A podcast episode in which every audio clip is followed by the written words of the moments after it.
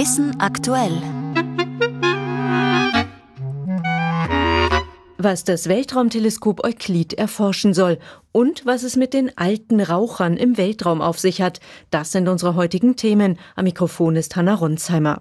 Bei der Suche nach jungen Sternen hat ein internationales Forscherteam jetzt etwas ganz Altes entdeckt, nämlich eine neue Sternenart, die dichte Wolken aus Staub ausstößt.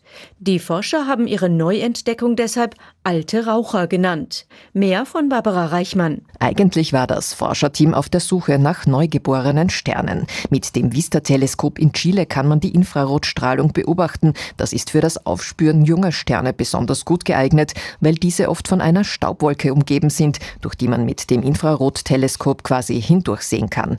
Tatsächlich hat die Forschergruppe über 30 solcher junger Sterne gefunden, aber sie hat noch etwas ganz anderes entdeckt. Alte rote Sterne im Zentrum der Milchstraße, die langsam immer heller wurden. Aber warum? Weitere Beobachtungen konnten das Rätsel lösen. Die Sterne hatten zuvor riesige Staubwolken ausgestoßen. Die Forscher nannten sie also alte Raucher. Doch der viele Staub hat ihre Helligkeit abgeschwächt nicht. Lokalisiert sind die alten Raucher auf einer scheibenförmigen Struktur im Herzen der Milchstraße.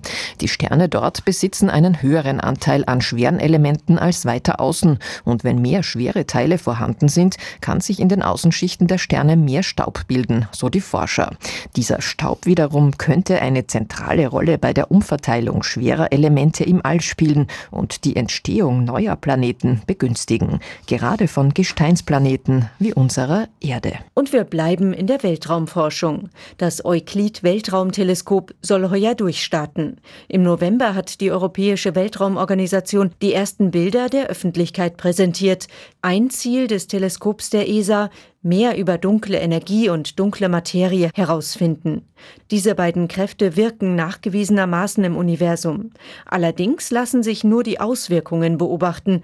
Die großen Fragen der Physik bleiben bis heute unbeantwortet. Paul Siehosch berichtet. Das Universum wird größer, es dehnt sich aus. Oliver Hahn, Astrophysiker an der Universität Wien. Das bedeutet, dass wenn man zwei Punkte nimmt im Universum, also zum Beispiel wir oder und die benachbarte äh, Galaxie, die Andromeda-Galaxie, dass sich dann die Entfernung mit der Zeit eben größer wird. Wie schnell die Ausdehnung ist, hängt vom Abstand der Objekte ab, etwa zwei Galaxien. Wenn man es jetzt auf, auf Erdabstände herunterbricht, dann äh, ist es auf 1000 Kilometer gerechnet, also ungefähr der Abstand zwischen Wien und Paris, sind das äh, ein Millimeter in zehn Jahren. Also das ist messbar im Prinzip sogar, aber es ist nicht rasant. Ja, aber wenn man entferntere Objekte nimmt, dann wird das eben größer und irgendwann ist es tatsächlich so, dass es die Ausdehnung schneller ist als die Lichtgeschwindigkeit. Ursprung dieser Ausdehnung Ausdehnung ist die sogenannte dunkle Energie. Dunkel, weil man sie nicht sehen kann. Man kann sich es vielleicht so vorstellen, dass es eine Eigenschaft des Raumes, der Raumzeit selbst ist. Das heißt, wenn der Raum größer wird, wird auch mehr davon da sein.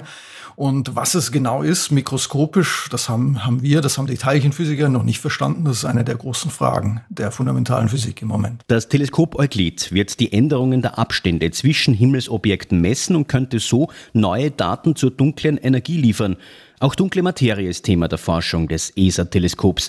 Sterne, Planeten, Galaxien, sie sind in Kreisbewegungen. Ein Beispiel im kleinen Maßstab. Der Mond kreist um die Erde. Es wirken Fliehkräfte und Anziehungskräfte. Im großen Maßstab lässt sich damit die Bewegung der Objekte aber nicht vollständig erklären.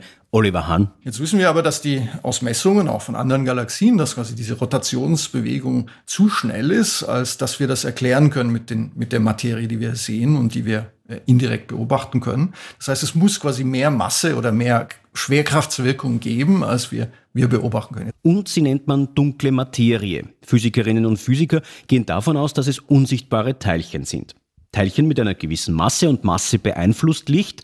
So soll Euklid Ausschau halten nach Licht, das nicht tut, was es soll, abgelenkt wird von seinem natürlichen Weg.